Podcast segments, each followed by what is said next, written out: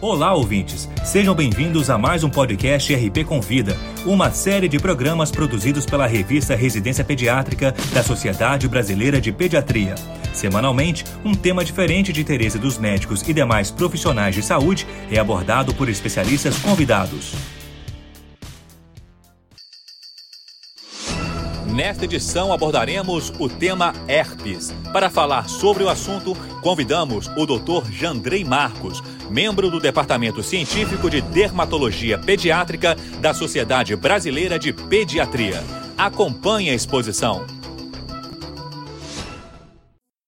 A família de vírus herpes é composta por oito vírus, sendo a característica dessa família é que após a primeira infecção, ela mantém-se em estado de latência no corpo podendo apresentar recidivas ou mesmo apresentar outras doenças. Quando falamos do vírus herpes e a pele, sempre lembramos do herpes da região oral ou mesmo genital, de característica recidivante. Porém, devemos ter em mente que todos eles apresentam essa característica de recidiva, alguns não tão clara como a gente gostaria. O herpes do tipo 8 é o menos frequentemente documentado, mas costuma fazer um racho maculopapular no tronco, sem características específicas descritas até o momento. E a sua recidiva é de característica oportunista, principalmente em imunossuprimidos, que é o sarcoma de Kaposi. Os vírus 6 e 7 são os responsáveis pelo exantema súbito, tão conhecido dos pediatras pelos picos febris elevados, e ao término desse período febril, o surgimento do exantema maculopapular. Já os vírus 4 e 5 da família herpes são o citomegalovírus e o Epstein-Barr.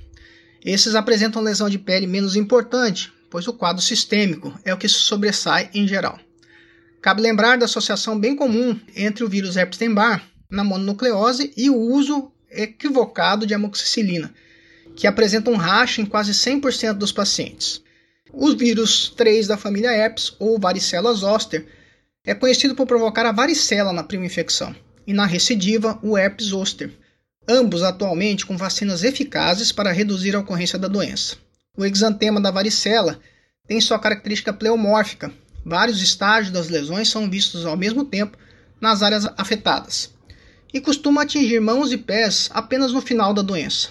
E este também é um marco, quando do surgimento de crosta nas extremidades caracteriza o término de período de transmissibilidade desse vírus. Os vírus 1 e 2 são os responsáveis pelo herpes oral e o genital, respectivamente, sendo que pode ocorrer em locais inversos em um percentual considerável das vezes.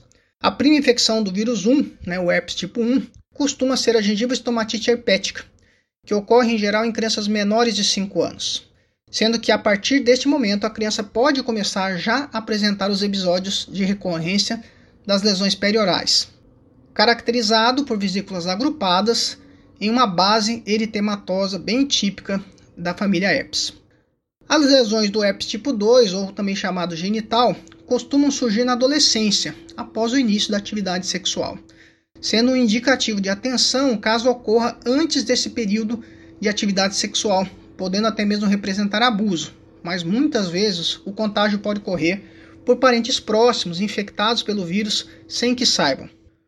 O vírus herpes 1 e 2 chama atenção por poder provocar encefalites e meningoencefalites virais graves, e principalmente no período neonatal, que é uma doença mais grave ainda, com maior morbidade e mortalidade, sendo que até 50% dos sobreviventes permanecem com recidiva das lesões. E, atualmente, é um indicativo de tratamento prolongado com a ciclovir até essa criança completar seis meses de vida para todos os casos.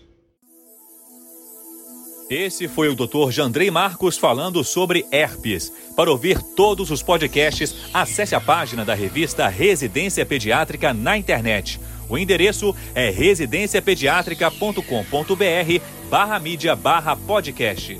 Residência Pediátrica, a revista do pediatra.